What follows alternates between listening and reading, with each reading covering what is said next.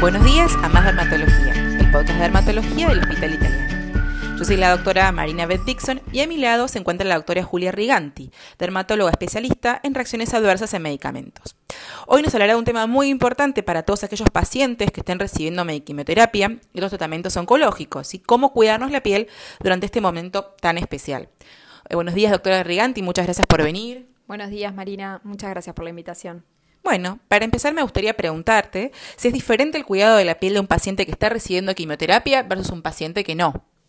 Sí, la verdad que el cuidado de la piel es distinto en pacientes que reciben tratamientos oncológicos. En primer lugar, la piel suele estar más fina, más seca, más sensible de lo habitual.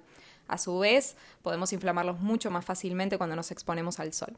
Y después, luego, según el tipo específico de tratamiento oncológico que, estén recibiendo los pacientes, podemos eh, necesitar algún cuidado más específico, sobre todo cuando los pacientes reciben algún tipo de quimioterapia llamada molecular o tratamientos dirigidos. Pero para esto se requiere que el paciente acude a una consulta presencial y poder eh, indagar sobre cuáles son los cuidados eh, específicos para estos casos. ¿Y por qué la piel de estos pacientes es una piel que justamente es distinta, como venías diciendo? ¿Qué es lo que la hace diferente? Bueno, principalmente, para explicarlo de una manera muy sencilla, porque la quimioterapia y la radioterapia también buscan principalmente impedir que las células del cáncer se repliquen para tratar la enfermedad del paciente, pero muchas veces no pueden ser solamente selectivas del tumor e impactan en otras células de nuestro organismo que se replican normalmente, como pueden ser, por ejemplo, las células que recubren el tubo digestivo o las células que forman nuestra piel y nuestro pelo. Y por esto que nos comenta, doctora, ¿toda quimioterapia tiene efectos adversos en la piel? ¿Hay una forma de evitarlos?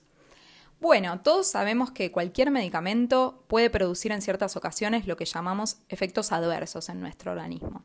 Es decir, que a pesar de que los utilicemos en la dosis correcta y para tratar una enfermedad determinada, podemos tener algún efecto indeseado o perjudicial en nuestra salud por su uso. Ahora bien, no todos los efectos adversos son iguales. Por un lado, tenemos lo que conocemos como alergias, y ocurren cuando nuestro organismo reconoce como extraño, por decirlo así, al medicamento que se nos administra, y de esta manera reacciona desmedidamente contra este eh, medicamento. Las alergias no pueden evitarse y muchas veces suelen obligarnos a suspender o a cambiar la medicación que nos fue indicada.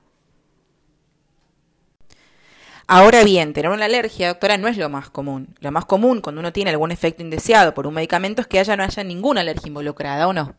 Exactamente. Eh, lo más habitual cuando tenemos algún efecto adverso por un medicamento es que no haya alergias involucradas. Y les voy a explicar esto con un ejemplo sencillo. Por ejemplo, si yo consulto a una guardia por un dolor de garganta y me indican un antibiótico, este medicamento puede actuar eh, matando las bacterias que ocasionan el dolor en mi garganta, pero también pueden matar otras bacterias que yo necesito para que mi organismo funcione correctamente. Por ejemplo, las bacterias que tengo en el intestino y de esta manera ocasionarme diarrea.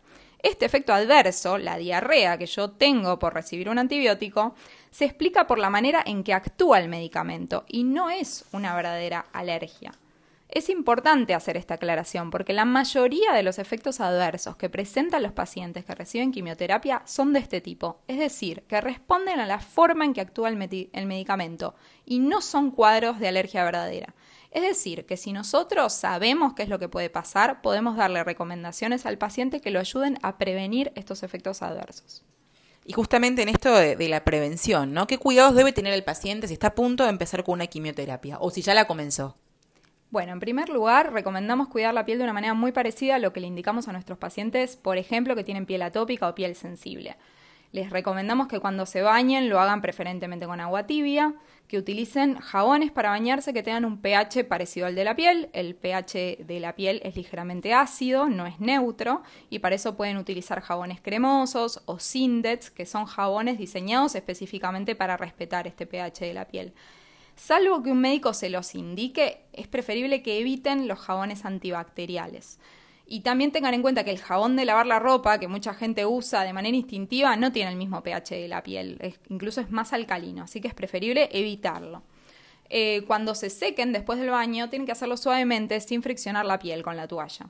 Y eh, posterior al baño es importante que apliquen una crema hidratante al menos una vez al día en todo el cuerpo. La ropa que uno usa en contacto con la piel debería ser principalmente o preferentemente de algodón y cuando se lava esta ropa tratar de no usar suavizantes y procurando que no queden residuos del jabón de lavado en la ropa. Y también es importante que antes de salir, que los pacientes se apliquen un protector solar media hora antes de, salir a la calle con un filtro 50 en las áreas de la piel que se van a encontrar al descubierto, en el rostro.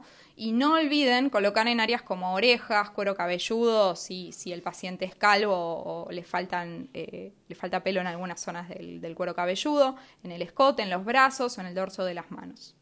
Y en cuanto a, por ejemplo, si estamos en casa lavando los platos o tenemos algún hobby, que tenemos que tener algún cuidado con respecto a eso. Sí, eso es importante también. Traten de usar guantes para realizar todo lo que son tareas domésticas, como por ejemplo lavado de platos, manipular productos de limpieza, para evitar irritación por contacto en la piel del uso de estos eh, productos. También, si les gusta hacer tareas de jardinería, traten de realizarlo con guantes. Y también es muy importante que la prioridad durante el día sea usar calzado ancho y cómodo, con medias de algodón, que no, no utilizar zapatos que compriman en alguna zona el pie, estar priorizando un zapato siempre cómodo. Estas medidas que nos comentó la doctora pueden sonar muy simples e inclusive obvias, pero muchas veces son fundamentales y la clave que nos evita grandes problemas a futuro.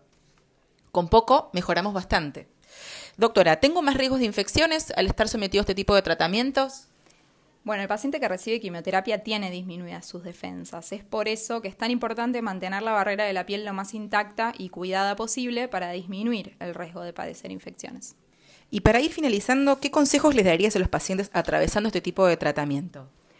Bueno, la verdad que me parece muy importante esta pregunta porque muchos de estos pacientes piensan que tienen que aguantar o tolerar el impacto de los tratamientos oncológicos para superar lo que les está sucediendo y muchas veces no consultan o minimizan cuando tienen efectos adversos en la piel.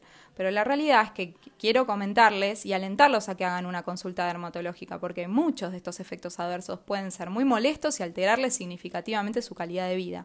Y si nosotros iniciamos medidas de prevención a tiempo y los tratamos cuando recién aparecen, los resultados son muy buenos y el paciente puede convivir mucho mejor con su tratamiento oncológico. Bueno, eso fue todo por el día de hoy. Le agradecemos mucho la participación a la doctora Riganti y ella le gustaría hacerles una invitación, así que adelante. Sí, muchas gracias Marina. Quiero aprovechar esta instancia para aprovechar eh, y contarles que nosotros hacemos talleres periódicamente para pacientes oncológicos, que son talleres abiertos y gratuitos a la comunidad. Eh, y el principal foco de nuestro taller es enseñarles a los pacientes oncológicos a cómo cuidar la piel, sobre todo si conviven con este tipo de tratamientos eh, moleculares o quimioterápicos contra el cáncer. El próximo lo vamos a hacer el miércoles 13 de noviembre a las 12 horas en el aula del Servicio de Dermatología del Hospital Italiano. Bueno, ya saben, así que el miércoles 13 los estamos esperando y por mi parte nos reencontramos en la próxima emisión de Más Dermatología, el podcast de dermatología del Hospital Italiano. Hasta luego.